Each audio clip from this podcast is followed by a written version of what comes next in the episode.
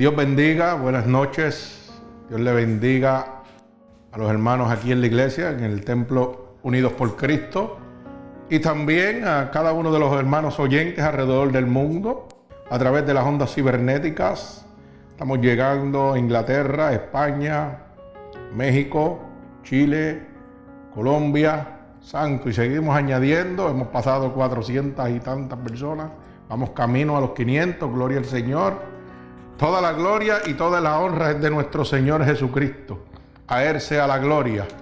Bendito sea el nombre de Jesús, ya que su palabra dice que la verdad nos hace libres. Y por eso es que este ministerio está predicando a través del mundo la verdad de Dios para romper los yugos y las ataduras que el enemigo ha levantado a través del engaño y de los falsos pastores y profetas, mercaderes de la palabra, del Evangelio de Dios que están llevándose cautivo al pueblo de Dios. Y su palabra dice que mi pueblo padece por falta de conocimiento. Por eso cada vez que nosotros hermanos le decimos, por favor, tenga su Biblia en la mano para que verifique que cada una de las cosas que se están hablando en el ministerio Unidos por Cristo es la verdad de nuestro Señor Jesucristo. Ya independientemente de la Biblia que usted quiera tener, ¿ok? Así que Usted puede buscar en eh, bautista, protestante, católico, cualquier Biblia, todas hablan lo mismo. La diferencia es que algunos pues los tienen tapados, unas cosas que no le convienen predicar, porque no están bajo la verdadera visión de Dios, que su primordial interés es la salvación de las almas. Por eso esta noche he titulado la predicación La verdadera iglesia de Dios. ¿Cuál es la verdadera iglesia de Dios? Lo vamos a ver en el libro de los Hechos, capítulo 2, del verso 44 al verso 47. Bendito sea el nombre de Jesús. Y dice así la palabra de Dios en el nombre del Padre, del Hijo y del Espíritu Santo. Gloria a Dios. Y decía la palabra, dice, todos los que habían creído estaban juntos y tenían en común todas las cosas. Y vendían sus propiedades y sus bienes y los repartían a todos según la necesidad de cada uno.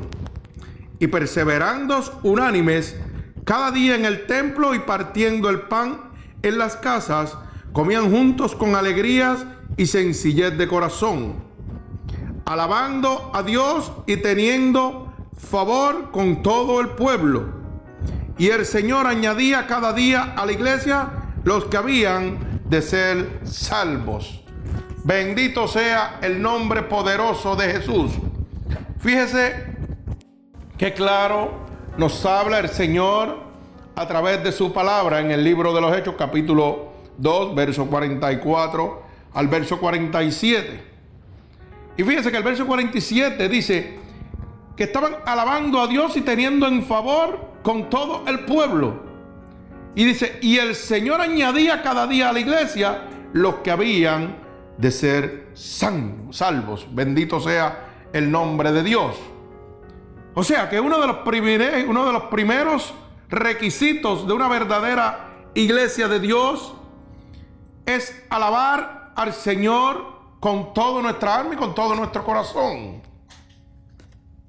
Pero se ha convertido esa alabanza ya no en una alabanza a Dios, sino una alabanza hacia el mundo que llega a la iglesia, trayendo ya artistas famosos, preparando programas especiales por los hombres, y ya la adoración, si el artista que está ahí canta bonito, pues lo llaman que es un adorador tremendo. Pero si no canta bonito, pues no están adorando a Dios. Eso es lo que dicen, eso es lo que presentan estos clubes sociales, esta mega iglesia, porque lamentablemente las casas de Dios se han convertido en clubes sociales y centros de entretenimiento donde la gente llega a pasar un rato, pero no vienen a buscar la verdadera palabra de Dios, que es la salvación. Y qué pena que en vez de alabar a Dios con nuestro corazón, lo alabamos con nuestra voz solamente como si por yo cantar lindo estuviera agradando a Dios. Y ese es el primer error. Hermano, usted tiene que abrir los ojos del entendimiento, la mente, porque cada vez que usted vaya a un megatemplo, como, como, como lo llamo yo, megatemplo, megas empresas, los cuales lo que le montan es un show artístico donde lo llenan de emociones, donde en vez de hablarle la palabra de Dios de salvación y pecado, lo que hacen es jugar con sus emociones. Y por eso la gente entra y sale tal como, como llegaron a, a la supuesta casa de Dios. Pero fíjese que qué diferencia cuando viene un siervo de Dios y canta, alaba a nuestro Señor, lo adora con todo su corazón, no tiene una voz privilegiada, pero tiene una unción respaldadora por el Espíritu Santo de Dios. Y usted sabe que eso es de las cosas que suceden en este templo. Mucha gente tal vez digan, hermano Ángel no tiene una voz muy bonita, pero está respaldado por el Espíritu Santo de Dios. Y eso es lo importante de esto. Porque cada vez que el hermano Ángel canta en este templo, el Espíritu se mueve. Pero usted sabe por qué es que se mueve, porque lo hace con todo el amor de su corazón, en gratitud y adoración a nuestro Señor Jesucristo. No está buscando reconocimiento humano. Lamentablemente hoy el mundo está buscando el reconocimiento como si fuera el mundo. Las iglesias hoy están buscando el reconocimiento. Por eso las iglesias son una copia una de la otra y un programa copiado uno del otro. Usted ha notado que muchas de las iglesias o muchos de los pastores en este momento, si aquel pastor que tiene una mega iglesia dice, ¿sabes qué? Ponle la mano al que está al lado y dile tal cosa. ¿Usted no se ha dado cuenta que ahora todos los pastores están con ese chiste? Todos los motores. Ponle la mano al que está al lado y dile cuatro cosas. Oye, esas son conductas aprendidas de otros seres humanos. Pero ¿sabe qué? Son lagos de huesos secos, porque no hay respaldo del Espíritu Santo de Dios. Y la gente sale tal como entra. Y la verdadera iglesia de Dios es un templo o una sinagoga, el cual su único interés es la adoración a Dios y la salvación de su pueblo. Esa es la verdadera iglesia de Dios. Pero qué pena que en este momento no hay tal interés de que las almas se salven. No le interesa, a la gente no le interesa, a la gente le interesa que usted venga, diezme, ofrende y ellos puedan seguir construyendo y haciendo escuelas bíblicas y haciendo colegios y enriqueciéndose. Pero, ¿cuál es lo fundamental que debe tener una iglesia de Dios? La visión fundamental debe ser la salvación del pueblo de Dios. Una salvación que Cristo pagó con precio de sangre en la cruz del Calvario. A nadie le interesa hablar del sacrificio en la cruz del Calvario. A nadie le interesa hablar de pecados. Porque si yo en el templo hablo de pecados, el que me está oyendo rápido dice, oh, me están juzgando. No, no, no. Dios no te está juzgando. Lo que pasa es que Dios quiere corregirte. Porque al que Dios ama, corrige. Como todo padre, ama al hijo que corrige. Todo padre que ama a un hijo lo corrige, no lo deja que se pierda. Por lo tanto, de esa misma manera, Dios quiere corregirte para que puedas obtener la salvación. Bendito sea el nombre de Jesús. La verdadera iglesia de Dios debe ser un refugio que te cuide de las acechanzas del diablo. Y voy a hacer un paréntesis en este momento. Fíjese, cuando nosotros somos siervos de Dios en espíritu y verdad, el Señor nos enseña a batallar contra el enemigo de las almas.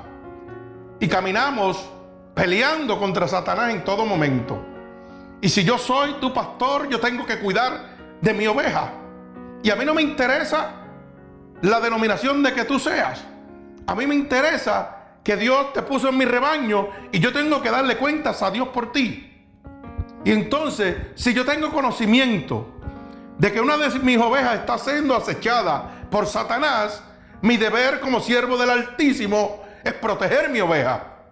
Porque la Biblia dice, e iré al pastor y las ovejas se dispersarán. Pero cuando tú tienes un pastor fundamentalmente en la palabra de Jesucristo, ese pastor te va a proteger con, con espada y con lo que sea para que el enemigo no te derrumbe. Pero qué pena que en este momento hay muchas iglesias y muchos pastores que no le interesa que sus ovejas se pierdan. No le interesa si Satanás los está zarandeando y los deja que se pierdan. Pero sí le interesa que vengan a diezmar y ofrendar para crecer. O para tener un miembro más en una silla de la iglesia y decir, tengo 100 miembros, tengo 200 miembros, 200 miembros, pero esos 200 miembros están salvos. Porque si no la protegiste, si no lo protegiste, lamentablemente está en las acechanzas del diablo. El diablo lo va a destruir. Tú conociendo lo bueno, deja que lo destruyan. No sé qué clase de siervo de Dios entonces eres. Tienes que ponerte en este momento y decir, wow, hay cosas que tengo que enmendar en mi caminar con Dios. Fíjese que una de las cosas es mostrándole a todas sus altimañas a través de la palabra de Dios. El Evangelio de Dios me muestra a mí en todo momento cómo trabaja Satanás. Cuáles son sus altimañas, cuáles son sus engaños, cuáles son sus lados fuertes y su lado débil. La Biblia es un manual exacto, completo, sin ningún, de, ningún resbaladero de cualquier cosa que hace Satanás. Aquí está de la A a la Z. Te muestra cómo Satanás trabaja para tú defenderte. Si yo soy un siervo capacitado, llamado por la unción del Espíritu Santo de Dios, yo debo conocer a Satanás de la A a la Z. La gente no quiere hablar del diablo, pero es que el diablo es el que te lleva a ti al infierno. Y cuando usted va a una guerra, cuando los Estados Unidos van a una guerra, lo primero que estudia es su enemigo para poder vencerlo. Por eso es que Dios en la palabra deja cómo trabaja el enemigo de las almas para que usted lo pueda vencer, para que usted no caiga débilmente y engañado Satanás, ya que es el rey del engaño. Pues entonces se supone que yo debo hablarte de las altimañas de Satanás, sin temor alguno. Y de las altimañas de Satanás son el pecado. Trae el pecado a tu vida para convertirte en hijo del diablo. Y usted dirá, uy, eso suena pesado. No, no, no, no, es que suene pesado. Es que si usted va al libro Primera de Juan, capítulo 3, verso 8, Primera de Juan, capítulo 3, verso 8, dice que los que practican el pecado son del diablo. Y entonces usted dirá, wow, no había oído eso nunca. Pero ¿sabe qué? Cada vez que nosotros predicamos en este, en este templo, hablamos del pecado. Porque la única manera de usted ser salvo es conociendo lo que usted está fallando. Y no es para que usted diga, oh, mira, me están juzgando. No, no. Es para que usted examine su vida, haga un estudio interno de cómo está su caminar y usted sabrá si usted le pertenece a Dios o le pertenece al diablo. Porque fíjese que tenemos que darnos cuenta que todo el mundo dice que es hijo de Dios. Todo el mundo es hijo de Dios, dicen. Pero la Biblia me dice lo contrario. La Biblia dice que somos creación de Dios y que nos convertimos en hijos de Dios cuando lo aceptamos como nuestro único y exclusivo Salvador cuando aceptamos el sacrificio que Él hizo en la cruz del Calvario, porque de esa manera somos limpiados de todo pecado. Primera de Juan 3.8, bendito sea el nombre de Dios, dice que el que practica el pecado es del diablo. Lo dice bien claro. ¿Ok? El hermano Ángel, mire, Primera de Juan 3.8. Bendito sea el nombre de Dios. Dice que el que practica el pecado es del diablo. Y para eso vino el Hijo de Dios, para deshacer las obras del diablo. Mírelo, mire qué fácil. Primera de Juan 3.8. El que practica pecado es del diablo, porque el diablo peca desde el principio. Para esto apareció el Hijo de Dios, para deshacer las obras del diablo. Yo no estoy diciendo una cosa que no esté bíblicamente. Entonces, si yo vengo a la supuesta casa de Dios y a mí no me muestran el pecado, voy a seguir en una vida de corrupción en una vida que yo no sé que le pertenezco al diablo y mi mente va a decir, oh, yo soy hijo de Dios. Y sigo diciendo que soy hijo de Dios porque yo voy a la iglesia y me porto bien. Pero cuando yo voy a Galatas 5:19, que es uno de los más versos que más tocamos aquí, porque es que el mundo está girándose a través de ese verso. Miren lo que dice, repito nuevamente, Gálatas 5:19, manifiestas son las obras de la carne que son el adulterio, la fornicación, la inmundicia y la lascivia. Si usted está practicando alguna de estas cosas, usted está pecando. Y si está pecando, se convierte en un hijo del diablo. Ya no es un hijo de Dios. Por más bueno que usted sea, si usted es un idólatra, si usted es un fornicario, si usted es un, un adúltero, usted es un hijo del diablo. Perdone que se lo diga, no lo estoy diciendo yo. Estamos hablando bíblicamente. Seguimos. Si usted practica la idolatría, la hechicería, las enemistades, los pleitos, los celos, la ira, contiendas, discerniciones y herejías, usted es un hijo del diablo, porque está pecando. Y la Biblia dice en 1 Juan 3.8 que el que practica el pecado es del diablo. ¿Ok? Oiga bien. Envidias, homicidio, borrachera. Oiga bien, aquí voy a parar porque aquí hay, aquí hay un gran, una gran tergiversación de la palabra de Dios. En ningún sitio de la Biblia dice que tú no puedes tomar. Dice que no te puedes emborrachar. Ahora, ojo, que cuando el Espíritu de Dios entra dentro de ti, no lo permite, ese es problema de Dios y tuyo. Pero no diga mentira, porque si usted miente, usted es tan pecador como el que está haciendo la borrachera, como el que está idolatrando. Y dice que los mentirosos no entran al reino de Dios. ¿Y cuántos pastores Quieren atraerlo a usted con el miedo de que no puede. Ey, ey, ey, no, no, no, no. Vamos a hablar las cosas como son. Dice, no emborrachará. Dice, no borrachera. Que cuando el Espíritu de Dios entra en ti, produce un cambio de santidad total y tú no tienes que tocar el alcohol para nada. Gloria a Dios. El poder de Dios está en ti. Pero eso le toca a Dios, eso no lo decides tú. No engañen a la gente, díganle la verdad como son. Porque venimos y engañamos a la gente y la gente no quiere venir a los caminos de Dios. Usted sabe que no hay nadie que pueda resistir el poder del Espíritu Santo.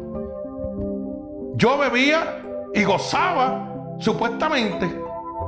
Y una que otra vez, yo creo que dos veces o tres veces en la vida me he emborrachado. Y no sabía que a través de eso el diablo me estaba llevando. Y lo hacía por compartir con mis amistades, tal vez con mi esposa, con lo que sea. Compartíamos en fiestas, diferentes fiestas. Fíjese, cuando Cristo llegó a mi vida, lo sacó todo de un cantazo. No había ser que hablara más malo sobre la faz de la tierra que yo. Hablaba más malo que un gago. Todos los santos estaban abajo en el piso. Porque yo me daba un cantazo y los bajaba todos. Y Cristo llegó a mi vida y desde que Cristo llegó a mi vida cambió mi vocabulario. Cambió que no beber. Cambió mi caminar. Pero a mí nadie me tuvo que venir a decir, hey, tú no puedes darte un trago para ir a la iglesia. Mentira del diablo. Si usted bebe, vaya a la iglesia, que Dios se encargue del resto. Si usted fuma, vaya a la iglesia, que Dios se cambia, se encarga del resto. Eso no es su problema. Su problema es aceptar a Cristo como su Salvador. Lo que pasa es que aquí los seres humanos queremos dirigir su vida. Y su vida, el único que la puede dirigir, se llama Cristo. Cristo, su Creador, su Salvador. Bendito sea el nombre de Dios.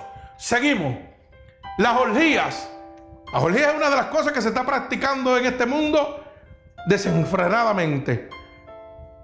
Ya usted ve un hombre con dos mujeres, o dos mujeres con un hombre, o tres mujeres y, un hombre, o tres mujeres y tres mujeres. Eso es haciendo, teniendo orgía a todo lo que da. Y eso es estar in, eso es estar en la moda. Eso es lo que el diablo le presenta. Pero cuando terminemos este verso, usted se va a dar cuenta que usted no está en ninguna moda. Usted lo que está convirtiéndose en un hijo del diablo. Bendito sea el nombre de Jesús. Mire cómo dice, y cosas semejantes a estas acerca de cuáles los amonesto. Como ya yo antes os he dicho, que los que practican tales cosas no heredan el reino de Dios. Ahora dígame usted, si usted no hereda el reino de Dios, ¿qué reino va a heredar? El del diablo, el de Satanás. Pues entonces usted no puede ser un hijo de Dios. Usted es un hijo del diablo. Usted no es un hijo de Dios. Si usted está practicando alguna de estas cosas que dice Gálatas 5:19, Usted no me diga que usted es un hijo de Dios. No diga que todos somos hijos de Dios. Eso es mentira del diablo. Somos creación de Dios, pero cambiamos a servirle a Satanás cuando entramos en la vida de pecado, de inmundicia que Satanás ha preparado a través del placer para confundirnos y engañarnos a cada uno de nosotros. Pero qué bueno que existen estos ministerios que hablan la verdad de Dios. Bendito sea el nombre poderoso de Jesús. Esta es una de las altimañas que usa el enemigo para convertirlo a usted en un hijo de él. Fíjese, yo sé que hay mucha gente a través del mundo que me están oyendo en este momento que no sabían que emborracharse los convenía en un hijo del diablo. ¿Cuánta gente no lo sabían? Pues hoy lo sabe. Hoy lo sabe. ¿Cuánta gente no sabía que adulterar, que fornicar, me convertía en un hijo del diablo? ¿Por qué? ¿Usted sabe por qué sucede esto? Por la divertización de la palabra de Dios, de los falsos profetas, mercaderes de la palabra, que no le interesa que usted se salve. Y no le hablan de esto. Lo que le hablan es de prosperidad. Como el mundo está patas arriba y todo el mundo quiere dinero, pues vamos a hablarte de lo que tú necesitas. Prosperidad. Tú necesitas eh, financieramente, económicamente, estar bien. Porque el mundo está patas arriba y sigue patas arriba e irá patas arriba. No lo va a enderezar nadie. Porque esto es bíblico. Así que el que tenga esperanza de que esto va a cambiar está bien equivocado. Estamos en los principios de dolores. Lo que puede cambiar es la decisión donde usted vaya a pasar la eternidad. Es lo único que usted puede cambiar. En el cielo o en el infierno. Más nada. Pero el estado de que el mundo va corrompiéndose día a día, dice que la maldad se multiplicará. A unos niveles exagerados. Dice la Biblia. Y así estamos en este momento la maldad del hombre se ha multiplicado y el amor de muchos se enfriará. Y así mismo se ha enfriado el amor de mucha gente que conocía la verdad y hoy están predicando la mentira que a ellos le conviene. ¿Para qué? Para poder que sobrellevar las mareas negativas de este mundo, las situaciones económicas de este mundo. Y la Biblia nos dice, busca el reino de Dios, tu justicia y todas las cosas están de ser añadidas. Yo he buscado a Dios desde que me consiguió. Porque Él fue que me fue a buscar, oiga. Y todo lo que yo necesito, Dios me lo ha dado. Como Él quiere. Lo que pasa es que no es como uno quiere, es como Dios quiere. Y uno tiene que aprender a confiar totalmente en nuestro Señor Jesucristo. La verdadera iglesia de Dios debe ser un hospital que cure todas tus heridas. Cuando yo llego a la casa de Dios, se supone que esto sea un hospital de levantar y de curar todas mis heridas. Y qué pena que cuando llego a la casa de Dios ahora, lo que encuentro es un círculo o un club social de la gente mejor vestida, ¿ok? De mucha propaganda, de mucha venta. Ahora tienen joyerías en las iglesias. Ahora si usted no tiene para diezmar, le pasan una tarjeta de crédito desde el mismo púlpito. En las casas de Dios se venden comidas y se vende de todo. ¿Y acaso el Señor no sacó a los mercaderes de su templo? a latigazos y dijo que esto era casa de oración. Era casa de oración. No era un mercado. ¿Dónde está la verdad de Dios? ¿Dónde están las verdaderas iglesias de Dios que han cambiado la verdad de Cristo? Ahora todo el mundo, a la iglesia que menos usted va, en la primera puerta, le tienen a uno dándole un papel o un papelito, tenga, para que ponga su diezmo, su ofrenda. Tenga, mire, vamos a tener almuerzo cuando tan pronto termine el culto, en la casa de Dios, mercadereando. Traiga sus objetos que usted no necesite para venderlo, para recaudar fondos y que para hacer una escuela, una dominical o, hacer un, un colegio universitario. Dios santo, ¿a dónde hemos llegado? ¿Dónde está la casa de Dios? Que es un templo, una sinagoga, que su único interés debe ser la adoración a Dios y la salvación de su pueblo. ¿Dónde está el que me va a curar mis heridas? Porque cuando yo voy a una iglesia, y lo digo por experiencia propia, pero todo ser humano es así. Usted no va a una iglesia a menos que usted esté afligido, caído o tenga una situación bien grave. Que tenga que ir y que a pedirle a Dios para que Dios lo, lo cure. Si usted no se enferma, de una enfermedad incurable, usted no busca a Dios. Usted sigue brincando y saltando. Porque así es el ser humano. Y entonces, si yo voy a la casa de Dios y Dios no está ahí, ¿quién me va a sanar? Esa es la pregunta que usted tiene que hacerse. ¿Por qué la gente no se sana? ¿Por qué la gente no se libera de demonios en las iglesias hoy en día? ¿Usted sabe por qué? Porque el Espíritu Santo de Dios no está ahí. Hablan la casa de Dios, iglesia de Dios fulana de tal, iglesia de Dios qué sé yo. Pero Dios no está ni en el parking. Porque son programas humanos que no le interesa la salvación de su alma. No van bajo los intereses de Dios. No van bajo la visión de Dios. Van bajo la visión humana. Dime quién eres, cuánto tienes y te diré lo que vale. Así están las iglesias. empiezan en una carpa y después tienen un templo con cinco pantallas gigantes, mucho aire acondicionado, muchos artistas, cinco minutos de predicación y 20 o dos horas de especiales y de jugar con sus emociones. Que si no traen pantomima, que si no traen aquello, que si no traen lo otro, pero la verdadera palabra de Dios son cinco minutos y no la verdadera, la que a ellos les conviene. Porque no les hablan más que de diezmo y ofrenda, diezmo y ofrenda. Siembra, siembra para que te salve, siembra para que te salve. ¿Acaso usted está en un jardín para estar sembrando? Hágase esa pregunta. O hágase esta simple pregunta. ¿Qué le puedo dar yo a Dios? ¿Habrá algo que yo le pueda entregar a Dios, que es el dueño del oro y la plata, del mundo y los que en él habitan? ¿Qué le puedo dar yo a Dios? No se deje engañar por estos mercaderes de la palabra. Busque la verdad de Cristo. La verdad lo va a hacer libre. No, no siga siendo engañado. Busque una verdadera iglesia de Dios. Todavía hay verdaderas iglesias de Dios. Se pueden contar con los dedos de las manos y sobran. Pero hay verdaderas iglesias de Dios. Búsquela.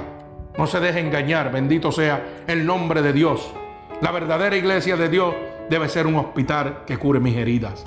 Que cuando yo llegue abatido, afligido, alguien ore por mí y el Espíritu Santo de Dios se derrame sobre mí y cambie mi vida. Usted sabe que la Biblia dice que donde está el Espíritu de Dios hay libertad. Y hay libertad espiritual, hay libertad física, hay de todo tipo de libertad con el Espíritu de Dios.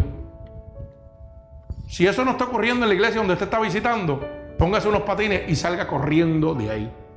Porque eso es una casa del diablo. Una clase que le está hablando mentiras. Y el que habla mentira le pertenece al diablo porque es un pecador. Abra los ojos, abra la luz del entendimiento. No siga dejándose engañar. Si aquí no se sana la gente, si los demonios no salen corriendo de aquí, si aquí no se suple su necesidad y usted sale tal como llegó, aquí no está Dios. Aquí lo que está es un hombre con un programa de hombre. Bendito sea el nombre de Jesús. Las iglesias de Dios deben ser el apoyo para levantar al caído. Usted sabe que una iglesia verdadera, iglesia de Dios, debe levantar al que llega caído a la iglesia. Y qué pena que cuando llega un caído, llega una persona borracha o llega una persona que la ropa le, le apesta un poco porque es un deambulante. Fíjese lo que le estoy, un, un ejemplo tonto. Un pequeño deambulante llega, le pegan a sacar el calzo. Y si el deambulante quiere irse para el frente a sentarse para recibir el Espíritu, supuestamente el Espíritu de Dios que ellos hablan, le dice, no, no, no, váyase allá, al final de la iglesia, atrás. Váyase para allá atrás. Eso es hablando de una persona deambulante, una persona que esté maloliente de su ropa, ¿verdad? Pero vamos a hablar de una persona que no sea miembro de esa iglesia, pero sea una persona bien vestida, sea una persona pudiente, con mucha hambre y mucha necesidad de que lo levanten porque está caído. Tal vez porque su matrimonio se desplomó, tal vez por estar andando en adulterio, en fornicación, tal vez porque en su casa su esposa o su niño falleció y necesita que alguien lo levante, que alguien lo apoye. Y esa persona llega a la iglesia y está tan afligido que dice, yo tengo que ir al frente y sentarme al frente, porque allí es que yo voy a recibir la bendición de Dios. Y cuando llega al frente, lo primero que se encuentra es que las primeras tres filas del frente dicen reservado. Usted no se puede sentar ahí. Usted reserva sitios en la casa de Dios. Quiere decir que usted tiene un programa y una visión humana. ¿Usted sabe por qué? Porque Dios no hace excepción de personas. Cuando usted viene a la casa de Dios, si usted quiere tirarse en el púlpito al frente para que el Espíritu lo visite, usted pasa y nadie le dice reservado en ningún El que reserva es en las bodas, es en los quinceañeros, es en los restaurantes donde se le reserva una mesa. En la casa de Dios no se reserva nada. Esos son programas de hombre. Bendito sea el nombre de Jesús. Y si yo soy un pastor lleno de la unción del Espíritu de Dios, y usted me invita a predicar, yo me siento atrás y le dejo la silla al frente al caído, al necesitado. Usted no me tiene que dar pleistesía a mí en lo absoluto me tiene que dejar una silla al frente porque yo soy el presidente de tal concilio o soy el ministerio del ministerio fulano de tal y me tienen un sitio especial para mí. Ahora es tanto así que las megas empresas privadas, cuando usted va, dicen que este parking es del presidente fulano de tal. Y usted va a las casas de Dios y ahora dice, este parking es para el invitado especial de este día. Alaba alma mía Jehová. Y después dicen que no estamos copiando el mundo. ¿Ah? Que no son mercaderes de la palabra. Bendito sea el nombre de Jesús. Separando los espacios de la salvación. Usted está loco. Mire, si usted estaba visitando una iglesia, ¿dónde está eso? Póngase los patines y salga cogiendo. Porque hoy dice la palabra que pastores y sus rebaños se perderán. Y si usted no sale de ahí, se va a ir con todos para el infierno. Bendito sea el nombre de Jesús. El Señor no hace sesión de personas. El Señor no tiene preferencia. Le voy a decir más, dice que vino a buscar lo más vil y despreciado. A eso vino a buscar el Señor. Y ahora vamos a las casas de Dios y todo el mundo con una altivez. Mirando a nosotros porque tenemos maones y no tenemos un gabán por encima del hombro. Pero ¿sabe qué? Déjame decirte que Proverbio 6.19 dice que hay seis cosas y hasta siete que aborrecen y abominan el alma de Jehová. ¿Usted sabe lo que es aborrecer el alma de Jehová? Y la primera es la altivez. Así que aguántese ahí. Por si acaso usted está en una iglesia donde hay mucho altivo, todos están llenos y aborreciendo el alma de Dios. ¿Ok? Bendito sea el nombre de Jesús. Alabado sea su santo nombre. Usted tiene que en todo momento, mire cómo dice, Proverbios 6:16. Parece que mi mente todavía está buena. Alaba alma mía Jehová. Mire cómo dice, seis cosas aborrecen a Jehová y una abomina en su alma. Oiga bien lo que está diciendo la palabra. Aborrecer a Jehová. Abominar su alma. Santo. Mire cómo dice la primera. Los ojos altivos. Ay, santo. Alaba alma mía Jehová. Como están las iglesias hoy en día llenas de altivos. ¿Ah? Ahora son apóstoles, profetas y qué sé yo. Bendito sea el nombre de Jesús. Alaba alma mía Jehová. Ahora tienen sitios especiales y sillas especiales, altivos. Ah, si no andan con un gabán, un Botany 500 de Clonman o qué sé yo, no pueden venir a predicar aquí.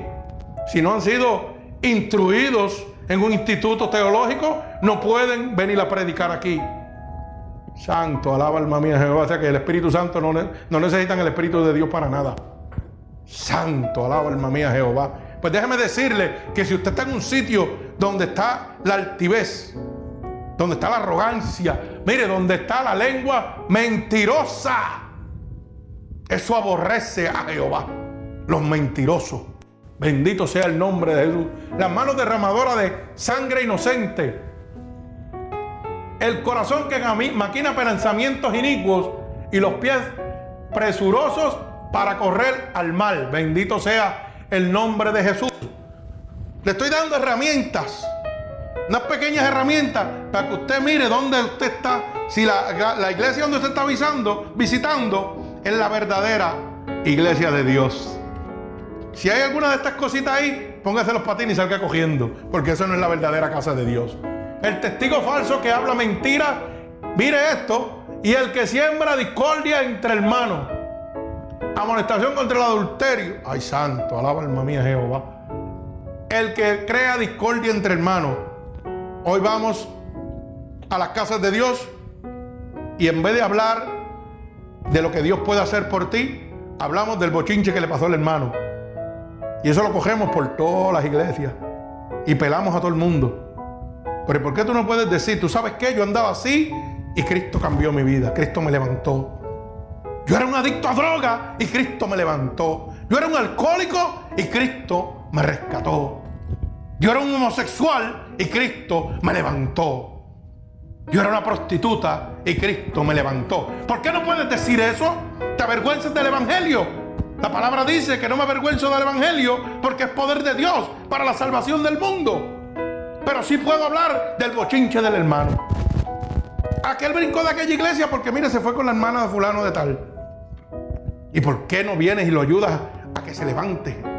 No, no, no. Lo que estás haciendo es empujándolo para que siga hundiéndolo. Esa es la casa de Dios. Hoy vamos a las casas de Dios y la gente pasándose revistitas de Avon de una silla a la otra. Mientras el predicador está hablando. ¿Usted sabe por qué sucede eso? Porque ahí no está el Espíritu Santo de Dios. Porque si el Espíritu Santo está ahí, el Espíritu Santo de Dios coge la revista y las manos del que la está pasando y le da contra el piso, para que usted lo sepa. Pero ya no hay verdaderas casas de Dios, son limitadas. Porque todo es un comercio, todo es un interés humano. El interés de la salvación y la visión de Cristo ya no le interesa a nadie.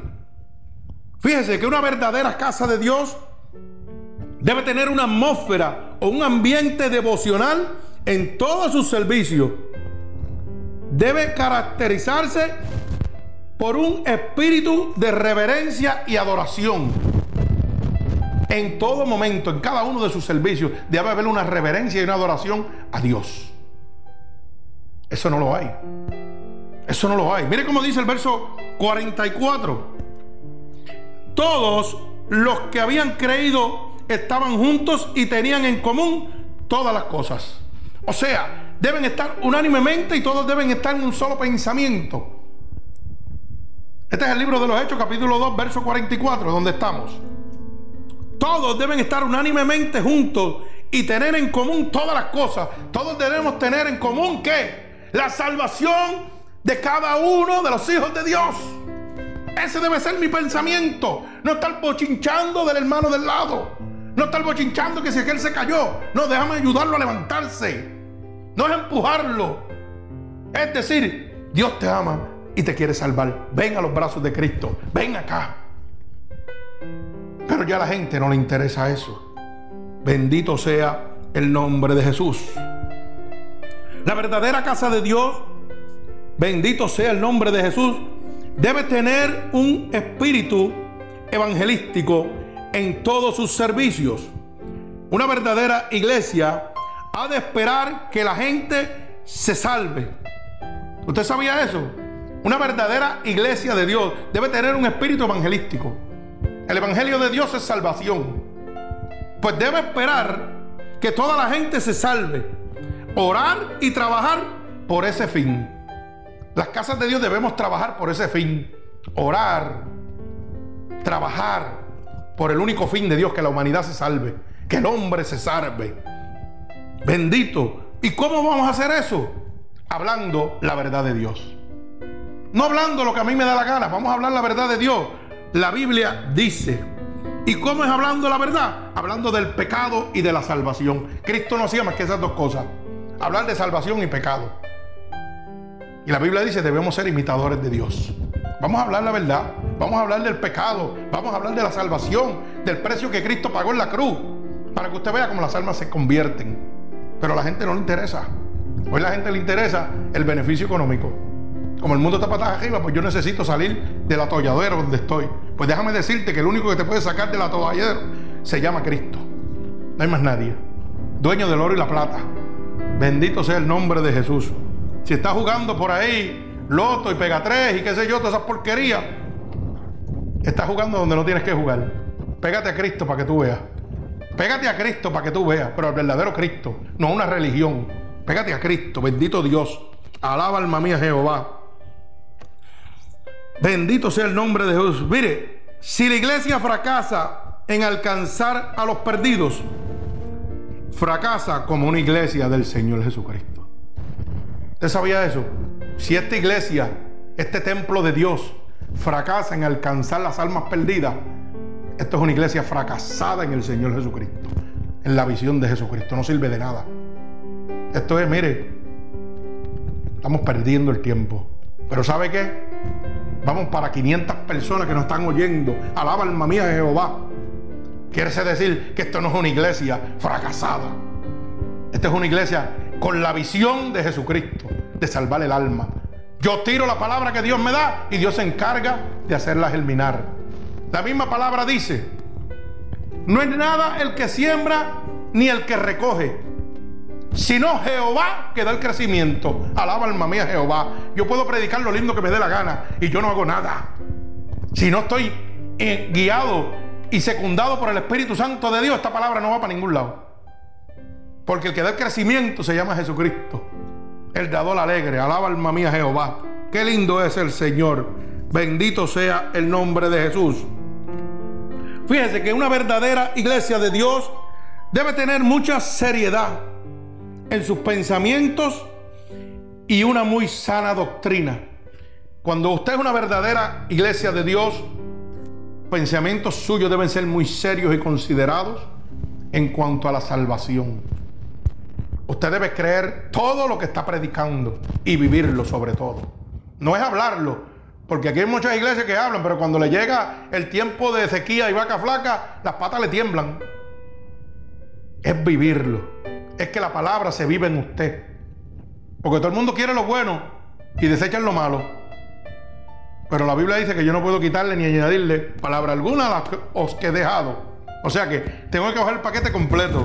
Me voy a llenar de bendición a través de la salvación en mi segunda vida delante de la presencia de Dios. Pero en este mundo voy a tener aflicciones.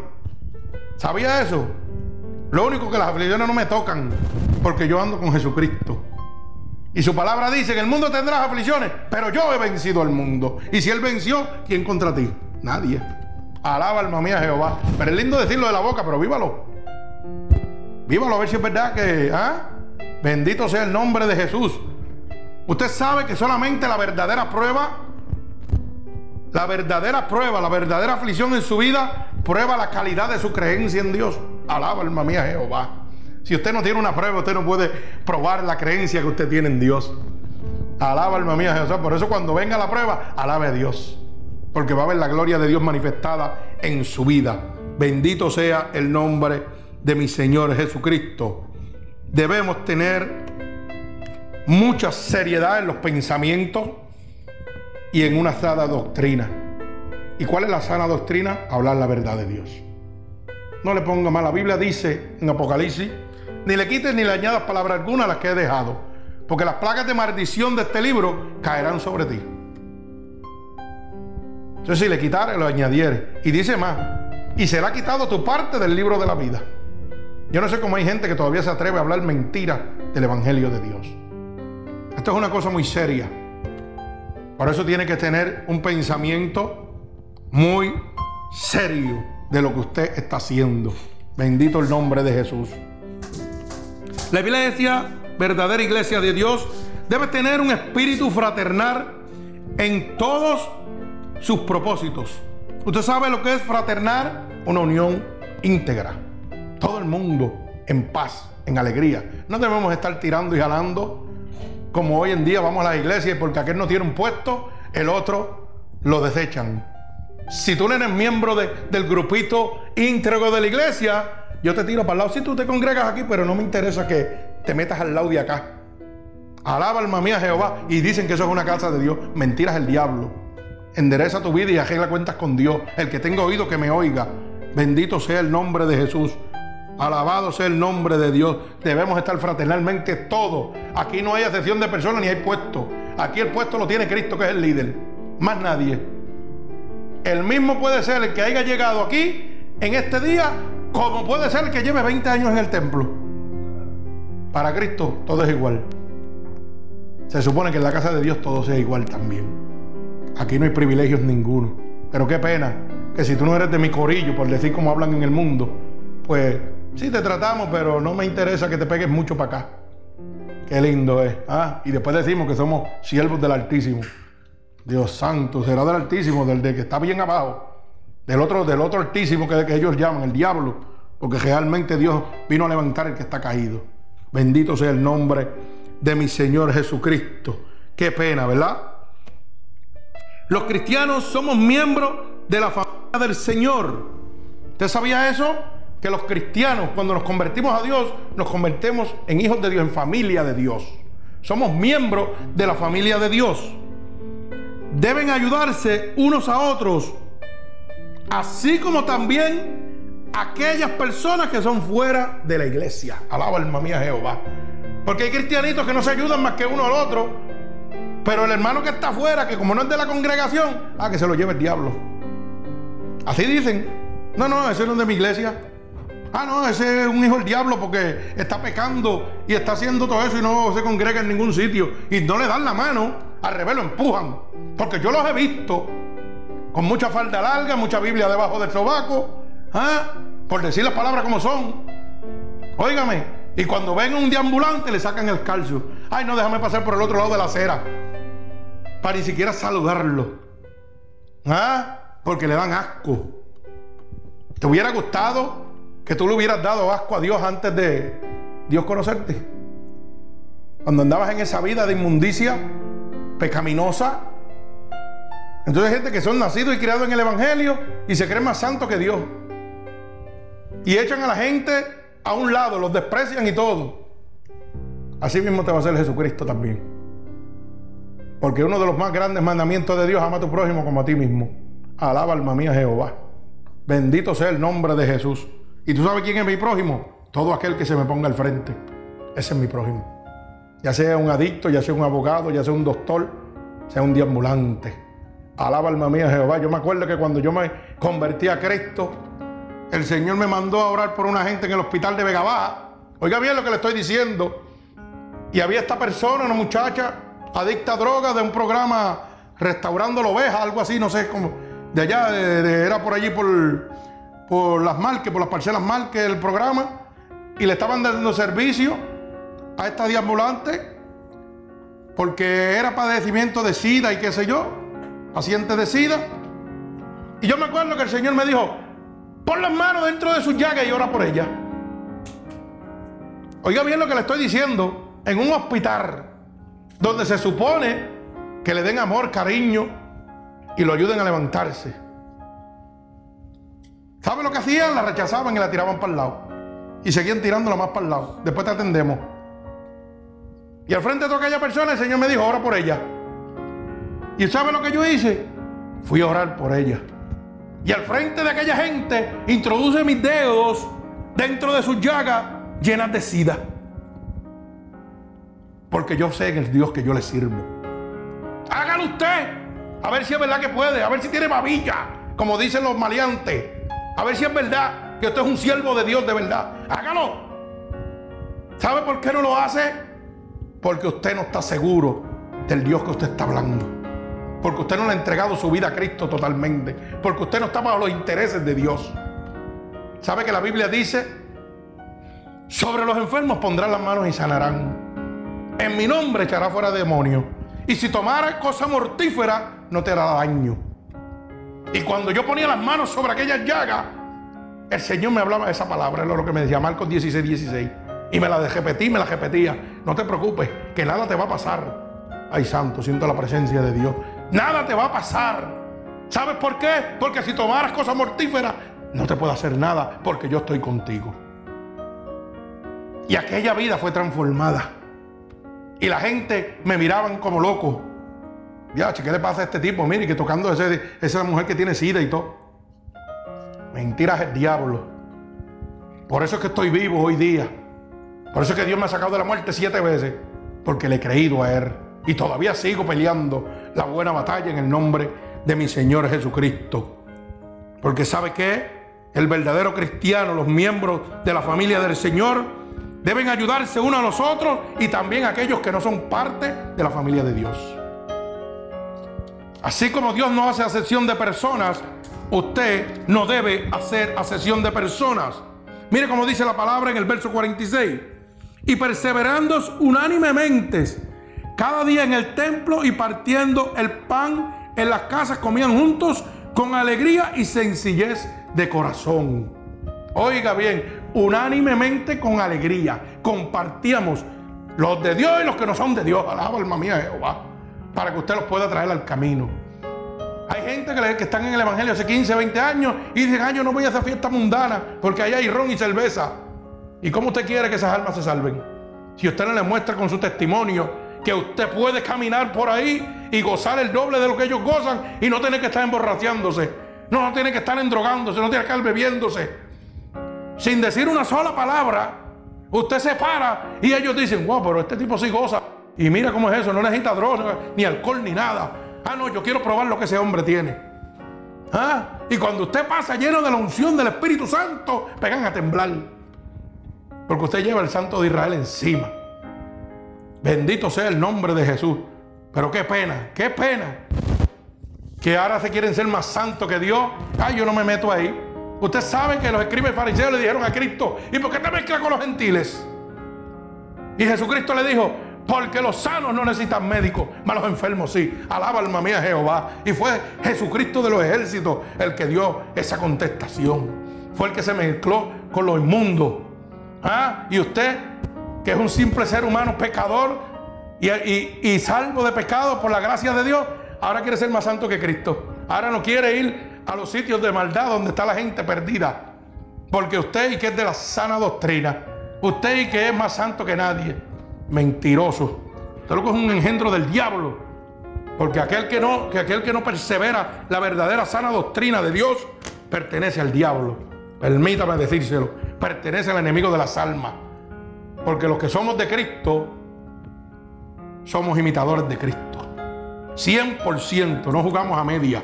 ¿Usted sabía eso? Y usted dirá, oye, pero tú me estás diciendo que yo soy del diablo porque yo no me quiero meter allí a predicar el Evangelio de Dios. No, yo no, te lo dice Cristo. ¿Tú sabes por qué? Porque si voy al libro de Ezequiel 3:16 dice que si el impío fuese a morir por su pecado y yo no le avisare, de cierto él morirá por su pecado, pero yo cargaré con su sangre. Alaba alma mía Jehová. ¿Sabes lo que significa eso? Que tú conoces la verdad. Y que aquel hombre que está en pecado, que se lo va a llevar el diablo, tú no fuiste a hablarle. Y como tú no fuiste a hablarle, la sangre de él va a emanar sobre ti. Entonces, ¿de quién tú eres? ¿Eres Dios o del diablo? Te fuiste con él, para que lo sepas. Alaba alma mía Jehová, el que tenga oído que oiga. Bendito sea el nombre de Jesús. La verdadera iglesia de Dios debe tener un espíritu de sacrificio por el progreso del reino de Dios. Usted sabe que usted debe tener un espíritu de sacrificio, una verdadera iglesia, pero un espíritu de sacrificio, oiga bien, por el progreso del reino de Dios, no el progreso del hombre, ni de las megas iglesias. El progreso del reino de Dios, ¿sabe cuál es? Salvación. Usted debe sacrificarse porque las almas se salven. Usted debe dar el máximo que esté a su alcance para que un alma se salve. No es que me voy a sacrificar para hacerme rico. Es que me voy a sacrificar como Cristo se sacrificó por mí para hoy yo ser salvo. Y eso se llama dar por gracia lo que por gracia yo recibí. Bendito sea el nombre de Jesús. Mire cómo dice en el verso 45.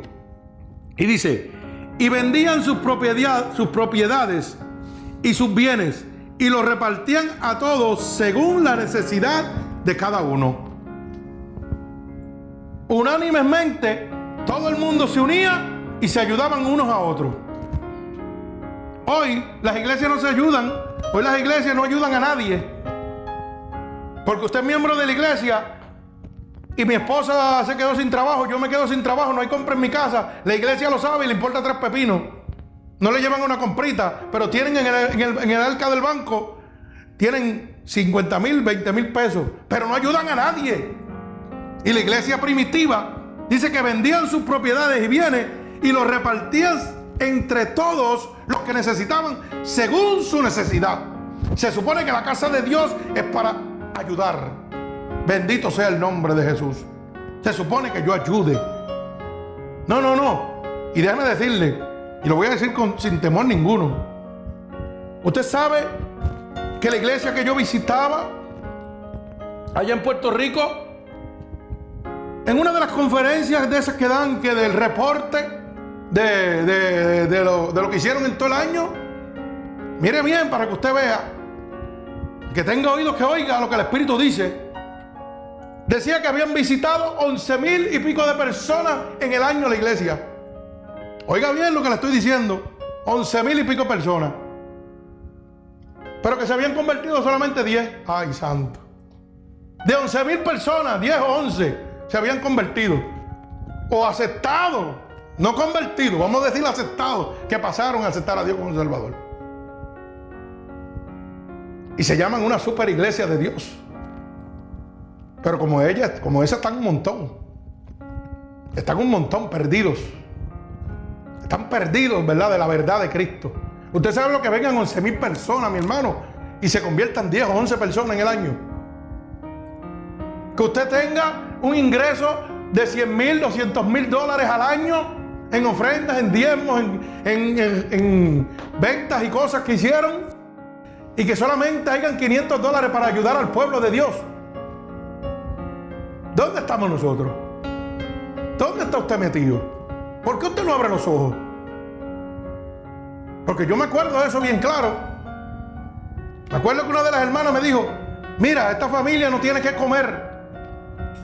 Y yo fui a la iglesia y me dijeron que solamente tenían 500 dólares, era lo que había para el fondo y ya lo habían usado. Oiga bien, de un recogido de un año de 100 mil o ciento y pico mil dólares, tienen 500 dólares para ayudar a toda la comunidad en el año. Y yo no voy a decir la cantidad, porque uno no tiene que dar, dice la palabra, que tu mano derecha no sabe lo que hace con tu izquierda. Pero me acuerdo que yo le dije, ¿sabe qué? Toma esto que está aquí. Y yo había acabado de coger una fuerte cantidad de dinero y le di una buena ofrenda. Le dije, toma, dásela en el nombre de Jesús. Pero no se te ocurra decirle que yo te la estoy dando. Aquella mujer empezó a llorar y era líder de la iglesia. Ella sabe, y yo sé que me está oyendo, ella sabe de lo que yo estoy hablando. Oiga bien lo que le estoy diciendo. Esa mujer empezó a llorar y no podía controlarse de llorar. ¿Pero qué tú estás haciendo? Haz lo que Dios me dijo que hiciera. Nada más. Porque da vergüenza que nos llamemos casa de Dios, tengamos ciento y pico mil dólares y saquemos 500 pesos para ayudar a una comunidad entera. Wow, tremenda casa de Dios. Bendito sea el nombre de Jesús. La verdad que estamos bien malitos, estamos bien perdidos. Estamos bien perdidos de la verdad. Bendito sea el nombre de Dios. Debemos tener un espíritu de sacrificio por el progreso del reino de Dios, para que las almas se salven. Si usted no se sacrifica para que las almas se salven, usted está bien lejos de la verdad de Cristo. Bendito sea el nombre de Jesús. ¿De qué vale que yo vaya a repartir comida y la gente se está perdiendo? Por decir que tengo una iglesia que sale a hacer repartir comida, a hacer cultos en la calle. Y la verdad de Cristo no la estás predicando. Estás haciendo lo contrario. ¿De qué estamos hablando? Vamos a hablar la verdad de Cristo, las cosas como son blanco y negro. Cuando tienes separación dentro de tu propia iglesia. Cuando todavía tienes lugares específicos para unos miembros y para otros no. ¿De qué te vale entonces que vayas a repartir comida? Dímelo, ¿de qué te vale? Si estás haciendo sesión de personas en el pueblo de Dios. Cuando Cristo no hacía sesión de personas. Bendito sea el nombre de Jesús. Santo eres mi Señor. Pero ¿sabe qué? Por la tergiversación de las palabras, por la apostasía, por los falsos profetas y mercaderes de la palabra y muchas otras dificultades, hacen que muchos no se unan a las verdaderas iglesias de Dios, que solamente su interés es la salvación. Bendito sea el nombre de Jesús. Por eso es que la gente no se quiere unir a estas verdaderas iglesias de Dios que le hablan la verdad, que no le piden diezmo, que no le piden ofrenda, que lo que quieren es que usted se salve. Porque a ellos lo que les gusta es que los estafen. A ellos les gusta que jueguen con sus emociones. Bendito sea el nombre de Jesús. A ellos les gusta que cuando ellos ofrenden o llevan un sobre, todo el mundo lo vea. Mira aquel tipo. Ah, chacho. Y ahí se sienten bien. Bendito sea el nombre de Jesús. ¿Sabe que la mayoría de la gente dicen, ¿para qué voy a ir a la iglesia? Para que me quiten los chavos. Si eso es un negocio y un mazo de mentirosos. Usted sabe que eso es lo más que dice la gente. Cuando usted le habla de Dios, cacho, ¿para qué voy yo para allá? ¿Para que me quiten los chavos? Chavos no tengo yo, necesito que me den. Y además, eso es un chojo mentiroso. Mira para allá, aquel pastor acostándose con hermana, acostándose con otra hermana, otro blasfemando. Oiga bien, porque esos son los comentarios que dice la gente en la calle. ¿Y sabe qué? Ciertamente tienen razón. Y usted dirá, wow, pero ¿qué usted está hablando? Ciertamente tienen razón la mayoría de las iglesias se han convertido en negocios lucrativos y mentirosos. Claro que sí, pero no todas están así. Lo que pasa es que se usa eso como excusa para justificar su vida pecaminosa. No todas las iglesias se han convertido en mercaderes y mentirosos. No todas. Todavía hay iglesias de Dios que realmente están predicando la verdad de Cristo. Lo que pasa es que esta gente usan eso como una excusa para justificar su vida pecaminosa. Para si yo te invito a la iglesia, ay no, yo quiero seguir pecando, yo no quiero ir para allá. Pues te voy a decir, chachos, esos son unos pillos. Así te dicen, pero es porque están adulterando, es porque están fornicando. Usted sabe que yo invito gente aquí y gente prefiere ir a la otra iglesia porque allí el Espíritu no le habla. Y tienen miedo que aquí el Espíritu le hable. Y salen cogiendo. Ay, no, ya me va a sacar los trapos en la cara. Claro, porque el Espíritu de Dios está aquí. Entonces tú vas donde nadie te conoce, te querés tú, pero sabes que la Biblia dice que no hay nada oculto que no haya de ser manifestado. Te puedes meter debajo de la tierra y debajo de la tierra Cristo te está viendo. Te estás engañando tú mismo, el diablo te está engañando a ti mismo, porque Dios no puede ser burlado. Te burlas tú mismo con tus mentiras. Bendito sea el nombre de Jesús.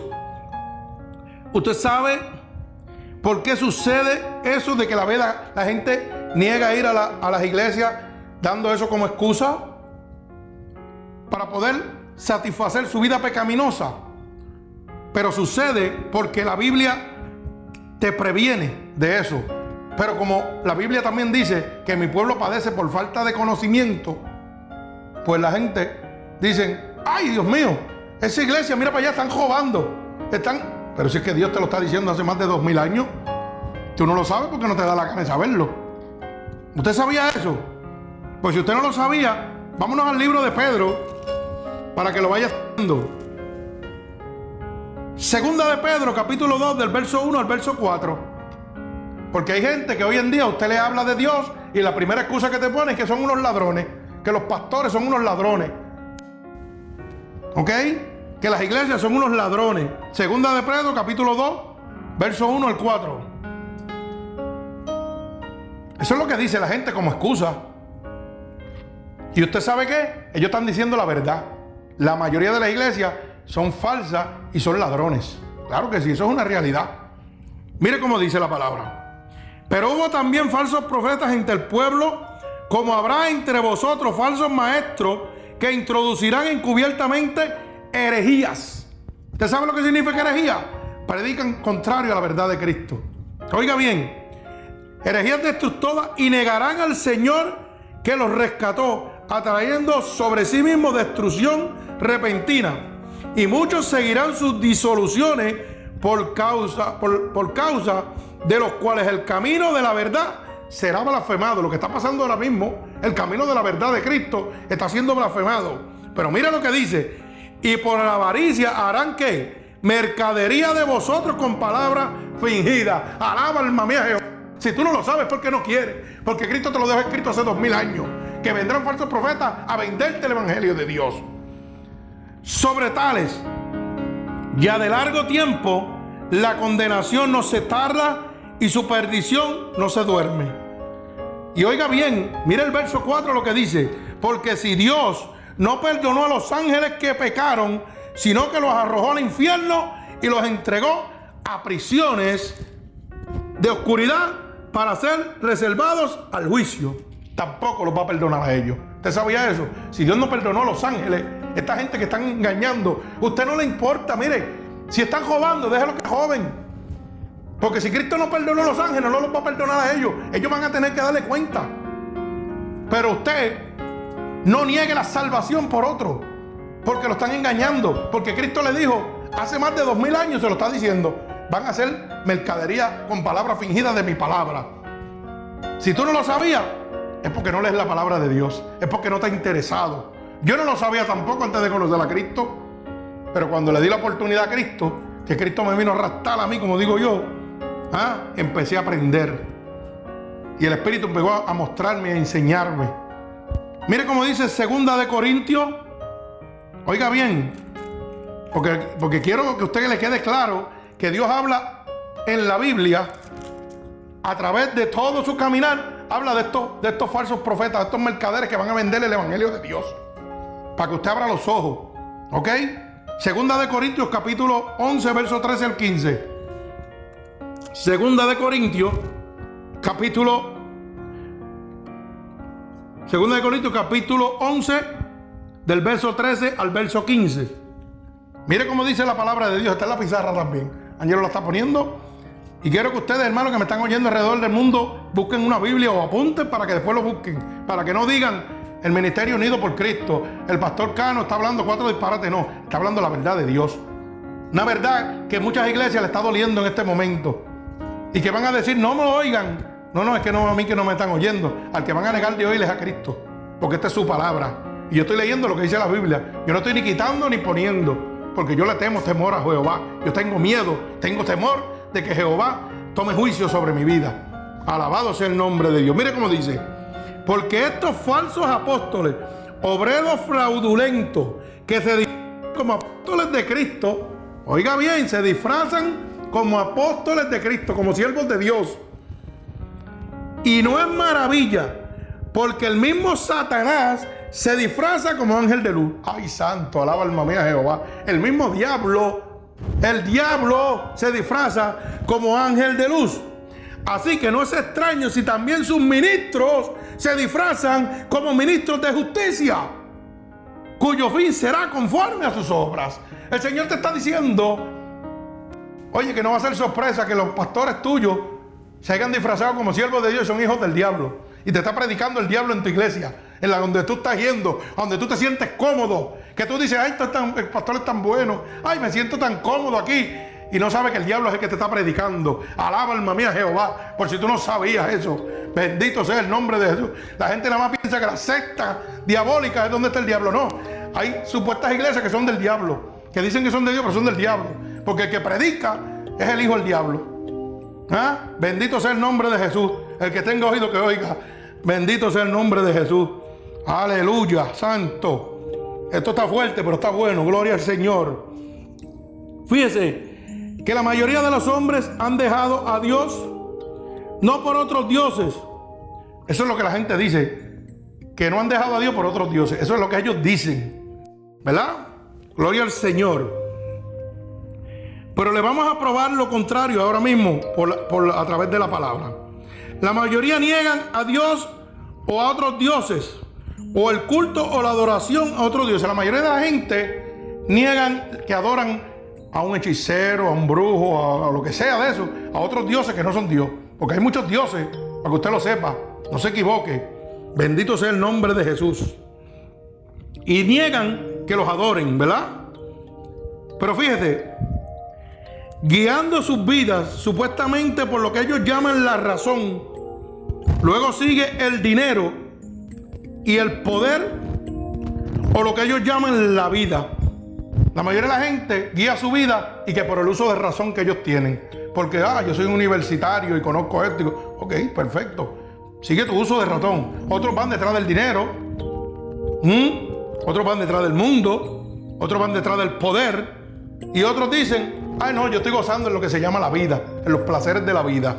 Gloria al Señor. O sea, que ellos no van a ningún Dios, dicen ellos. Eso es lo que ellos dicen. Pero ¿sabe qué? pero están engañados por Satanás.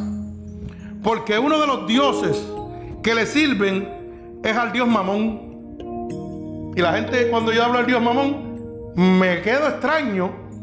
Oiga bien lo que le voy a decir. Que pastores no conocen al dios Mamón. ¿Usted sabe de lo que le estoy hablando? Pastores no conocen al dios Mamón. Yo digo, wow. Pues entonces usted está bien metido con Dios. Usted está bien perdido lo que está. ¿Mm? Curas no conocen al Dios Mamón. Yo tengo amigos míos, una amiga mía cura que no sabía ni quién era el Dios Mamón. De la iglesia episcopal. Cuando yo le dije a papi, él le, dijo, le dijo a ella y dije que yo no sabía quién era el Dios Mamón. Y se graduó de la Universidad Teológica. Dios santo. Bendito sea el nombre de Jesús. Y yo no he ido ni a, cuarto grado de, hermano, ni a Kindle de una universidad teológica. Pero tengo la universidad número uno que se llama el Espíritu Santo de Dios. Y ese me revela lo oculto. Porque yo no soy siervo de Dios, soy amigo de Cristo. Los siervos no conocen lo que hace su amo. Pero los amigos conocen lo que hace. ¿Ah? El amo, alaba alma mía Jehová. Bendito el nombre de Jesús. Santo es el nombre de mi Señor. Pues mire, déjeme decir que mamón significa en arameo, que es la lengua de Jesucristo, riqueza el Dios de la riqueza. Y todo aquel que sigue el dinero y el poder y la fama de aquí está adorando al Dios Mamón. Ahora no me puede decir que no iban detrás de otros dioses, que no han dejado a Cristo por otro Dios. Pero si usted quiere verlo, pues vamos a verlo en el libro de Mateo 6:24. Para que vea como Mateo le habla bien claro de que usted no puede adorar a dos dioses. Y Dios es uno y la riqueza es otro. El Dios mamón. Y mamón en arameo significa riqueza, Dios de riqueza. Si usted quiere estudiarlo, pues busque una Biblia, una Biblia educativa de estudio y busque lo que significa mamón para que usted lo vea. Para que no diga, hermano, que no está hablando. Bendito sea el nombre de Jesús. Mire cómo dice el libro de Mateo 6:24. Ninguno puede servir a dos señores, porque aborrecerá a uno y amará al otro. Estimará a uno y menospreciará al otro. Mire cómo dice, no podéis servir a Dios y a la riqueza. Alaba alma mía Jehová. La riqueza es otro Dios. Alaba alma mía Jehová. ¿Ah? Entonces usted me va a decir que usted no dejó a Cristo por otro Dios, por el Dios mamón. Alaba. Bendito sea el nombre de Jesús. ¿Cuánta gente han conocido a Cristo, han visto el poder de Dios en acción y se han ido detrás de las cosas del mundo por la riqueza y el dinero y la comodidad? Ay, santo, alaba. Déjame decirle una cosa. Y esto le va a sonar un poquito fuerte, pero yo quiero que usted sepa una, una, una realidad. La iglesia no es perfecta. ¿Usted sabía eso? Cristo nunca dijo que la iglesia sería perfecta en este mundo. ¿Usted sabía eso? Nunca Cristo dijo que la iglesia sería perfecta en este mundo. Sino más bien dijo que el trigo y la cizaña crecieran juntos. Ay, santo. Alaba alma mía. ¿Sabe lo que dijo el Señor? Que el trigo y la cizaña crecieran juntos. Déjalo que crezcan juntos. O sea, que en la casa de Dios también va a haber trigo y cizaña. Van a crecer juntos. ¿Sabe qué? Deja que crezcan los dos hasta que la ciega llegue. Cuando llegue la ciega, el Señor va a venir a sus ángeles y se va a encargar de arrancar la cizaña y el trigo va a permanecer. Así que no hay iglesia perfecta. Mire lo que dice Mateo 13:30. Bendito sea el nombre de Jesús. Mateo 13:30, gloria al Señor. Dice, dejad crecer justamente lo uno y lo otro hasta que la ciega. Y al tiempo de la ciega, yo diré a los segadores, recoged primero la cizaña, atarla en manojo para quemarla, pero recoger el trigo en mi granero. Alaba alma mía Jehová. O sea que Dios me va a tener con la gente, mire, que no son de Él también. Pero Él va a mandar a los segadores. ¿Sabe quiénes son los segadores de Dios? Los ángeles de Cristo. Y dice, recoger primero a quién? A la cizaña. Y va a recoger a esa gente que no le sirven a Dios, que son piedras de tropiezo, para echarlos al fuego. Oiga bien, es lo que está diciendo. Recoger primero a la cizaña y atarla en manojo para quemarla. La va a echar al infierno. Pero recoger el trigo en mi granero. El granero de Dios. Donde vamos a estar con Él. Bendito sea el nombre poderoso de Jesús. Así que no busque una iglesia perfecta. Bendito sea el nombre de Jesús. Siempre va a haber una cizaña metida en el medio. Bendito sea el nombre de Dios. Si usted y yo fuéramos los únicos miembros de la iglesia, podría ser perfecta? Yo le hago esa pregunta. Si usted y yo fuéramos los únicos miembros de esa iglesia, ¿podría ser perfecta? No es verdad, ¿verdad? Imposible. ¿Por qué? Porque cada uno tenemos nuestra manera de pensar. Y si no estamos unánimemente en el pensamiento de Cristo, cada cual va para su lado. Bendito sea el nombre de Fíjese que si hay cosas y gente mala dentro de la iglesia. Claro que las hay. Pero hay mucho más peor fuera de ellas. Así que no use como excusa de que, ah, mira, esa iglesia hay dos o tres hermanitos malos. Y hay gente mala, claro que hay gente mala. Y muchas cosas más también. Pero ¿sabe qué? Hay gente peor fuera de las iglesias. En el mundo está peor. Así que mejor métase a una iglesia de sana doctrina, que le sirvan a Dios en espíritu y verdad, para que usted pueda poder soportar este tiempo venidero, ¿verdad? Que es el principio de dolores. Fíjese qué bonito es nosotros poder estar en una iglesia de Dios, una verdadera iglesia de Dios. Si la iglesia de Dios no es lo que debería ser y usted es tanto mejor, le voy a poner esta pregunta para que usted mismo se la conteste y el que me está oyendo. Si la iglesia donde yo voy no es la mejor y yo soy tanto mejor que la iglesia, cuando digo tanto mejor es que mis fundamentos están más sólidos que los mismos de la iglesia. Oiga bien lo que le estoy hablando. Mis fundamentos están tanto mejor que los de la iglesia. ¿Cuál es su deber? ¿Cuál es su verdadero deber? Porque yo lo que veo es que cuando la iglesia no está bien, los soportes salen cogiendo, chillando goma para otra iglesia. Y esos son cabros que brincan de un lado a otro. Oiga bien lo que le estoy diciendo. Su deber es ir y ayudar a transformar esa iglesia. Ese es su deber. Pero sé si usted es un verdadero cristiano. ¿Usted sabía eso? Pero si usted es un pacotilla, usted lo que va es, ay, me voy para otra iglesia. Porque esta iglesia está perdida. Lleno usted de la unción de Dios. Se supone que si yo estoy de la unción de luz de nuestro Señor Jesucristo, yo tengo que alumbrar. Pues entonces, si usted se cree un verdadero cristiano, yo le voy a dar dos textos para que usted entonces analice lo que le estoy diciendo. Vosotros sois la sal de la tierra. Alaba alma mía Jehová. Si la sal se desvaneciera, ¿qué pasaría? Alaba alma mía Jehová. Santo. Y vosotros sois la luz del mundo. O sea, Oiga bien lo que le estoy diciendo. Cuando yo me convierto a Cristo, Cristo me convierte en la luz del mundo. Cristo me convierte en la sal de la tierra. Entonces, si esa iglesia está perdida y yo soy la sal de la tierra, un verdadero cristiano, y soy la luz del mundo, se supone que yo ayude a levantar a esa iglesia. Siempre y cuando esa iglesia se deje someter a Dios. Si no, pues entonces usted tiene que irse. Mire cómo lo dice Mateo 5. Bendito sea el nombre de Dios. Mateo 5:13, para que usted vea cómo dice. Alabado sea el nombre de Jesucristo. Mateo 5:13 dice, vosotros sois la sal de la tierra, pero si la sal se desvaneciera, ¿con qué será salada? No sirve más para nada, sino para ser echada afuera y hollada por los hombres. O sea que si usted es la sal de la tierra, si usted fuera la sal de la tierra, y usted en vez de ayudar en una iglesia que está lleno de la sal de la tierra, usted es la luz de ahí, usted es el, soporte de ahí. Y usted ve que la iglesia está desvanecida, está limpiada.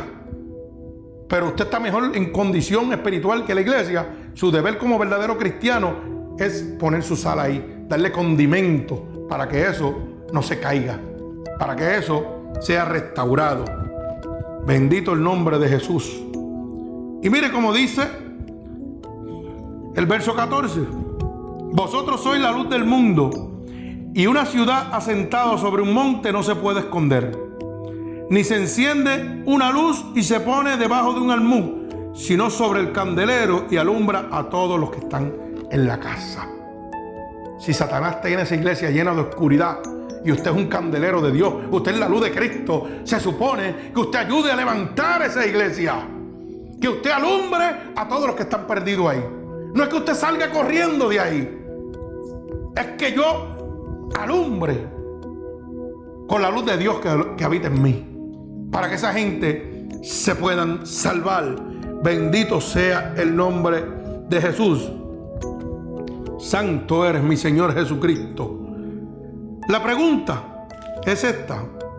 ¿Está usted cumpliendo con su deber? Y esta es una pregunta para muchos que se llaman cristianos que cuando hay una, situación en la iglesia, lo que hacen es que salen cogiendo y se van para otra iglesia. En vez de ayudar a levantar la obra de Dios. Bendito sea. Pero fíjese que no es justo juzgar a las iglesias por la calidad de sus peores miembros. Nosotros, el pueblo por ahí, el mundo que está por ahí, nos juzgan a nosotros que estamos en las casas de Dios por los miembros malos que hay en la iglesia. Eso no es justo. Porque también hay miembros buenos. Y hay gente que le sirven a Dios en espíritu, ¿verdad? Y gente que Dios los usa. Pero el mundo juzga a las iglesias por los peores miembros que tienen. No lo juzgan por los buenos. sino por los malos, ¿verdad? Pero al contrario, al mundo lo juzgan por las mejores personas, no por los bandidos que están en la calle. Lo juzgan por los buenos.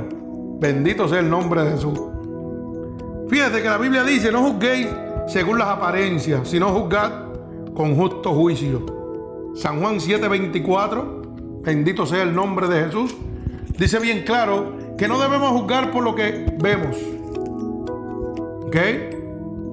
No debemos juzgar bajo ningún concepto por lo que vemos, por las apariencias. Bendito sea el nombre de mi Señor Jesucristo. San Juan, capítulo 7, verso 24, dice, no, no juzguéis según las apariencias, sino juzgad con justo juicio.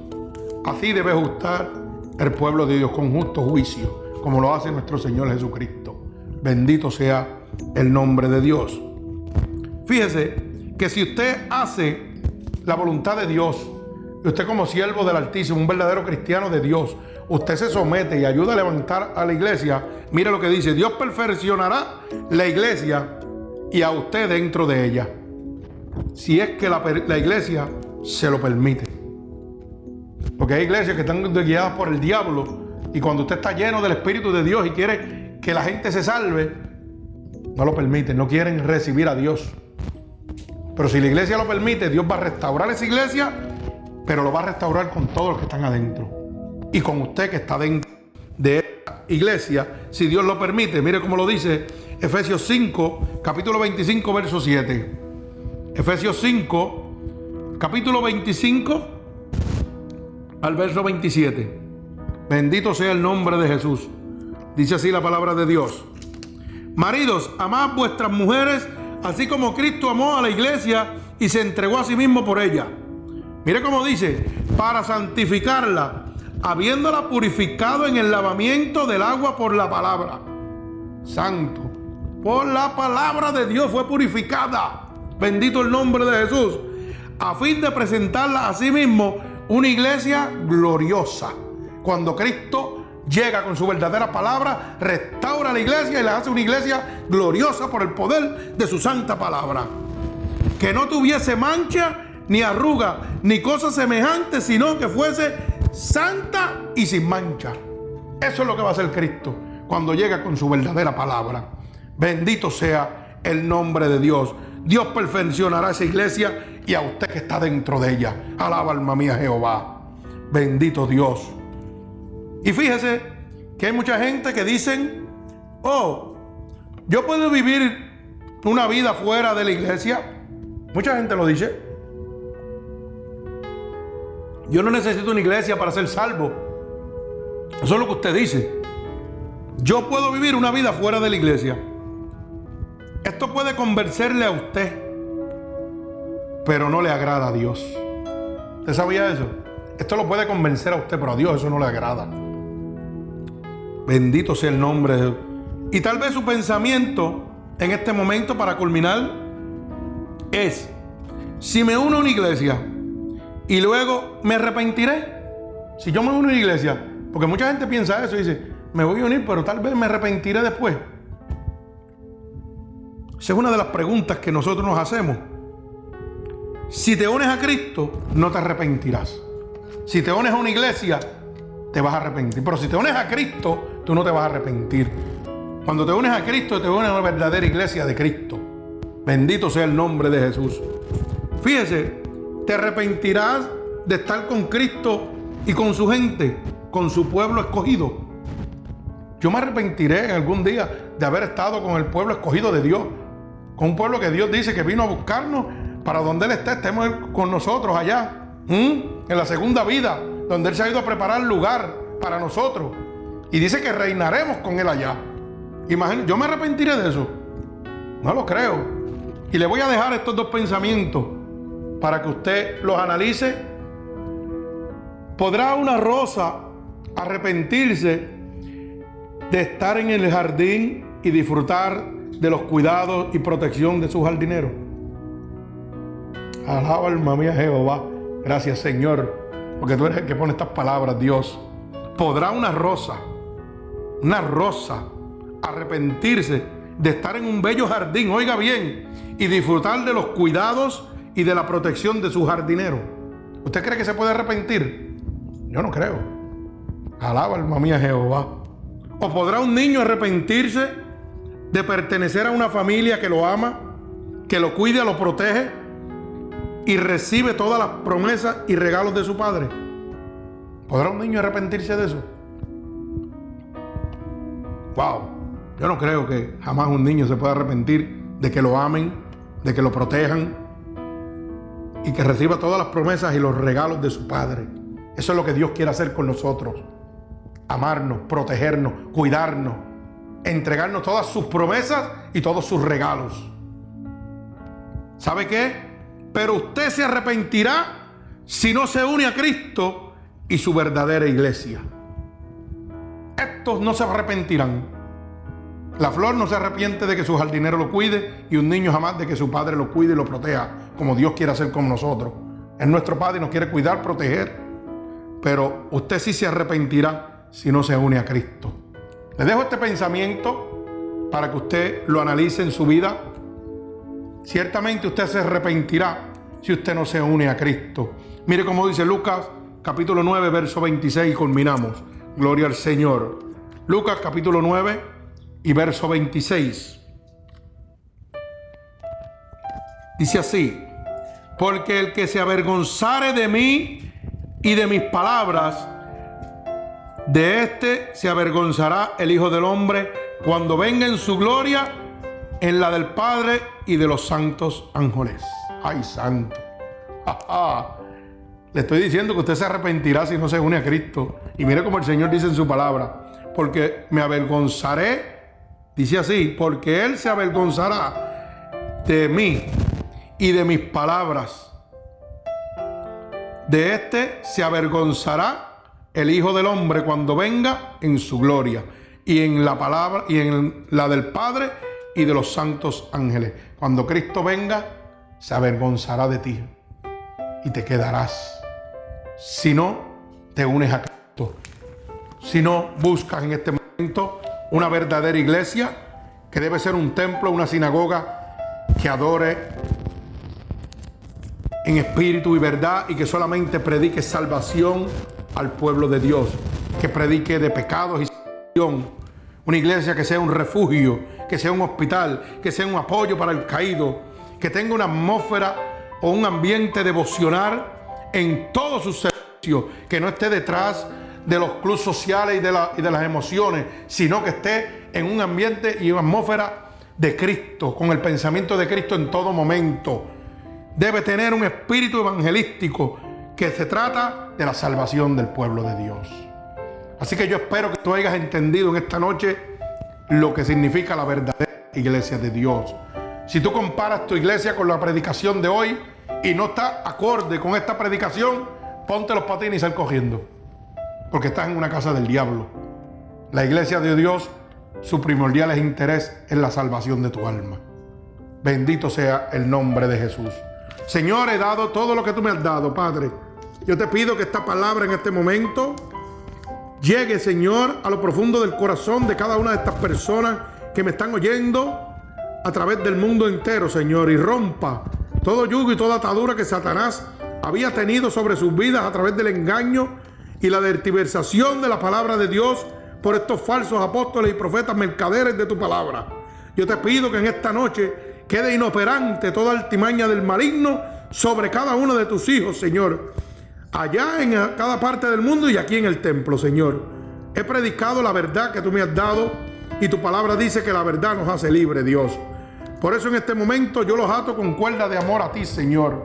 Y te pido en este momento que cada una de estas personas que me están oyendo alrededor del mundo y aquí en el templo, Señor, si hay alguno que quiera abrir su corazón en esta noche, aceptarte como tu único y exclusivo Salvador, en este momento, Padre, yo te pido que tú ahora mismo, Señor, pongas tu mano poderosa sobre ellos, certificando la visitación de tu Espíritu Santo sobre ellos, Dios. Visítalos en el nombre poderoso de Jesús y conviértelos en hijos tuyos, Señor, en este momento. Por el poder de tu palabra, Señor. Por el poder de tu palabra es hecho. Te lo pido en el nombre poderoso de tu Hijo, amado Jesús. Y el pueblo de Cristo dice amén. Dios les bendiga a todos en alrededor del mundo y aquí a los hermanos en el templo. El Señor añada bendición a sus vidas. Dios les bendiga.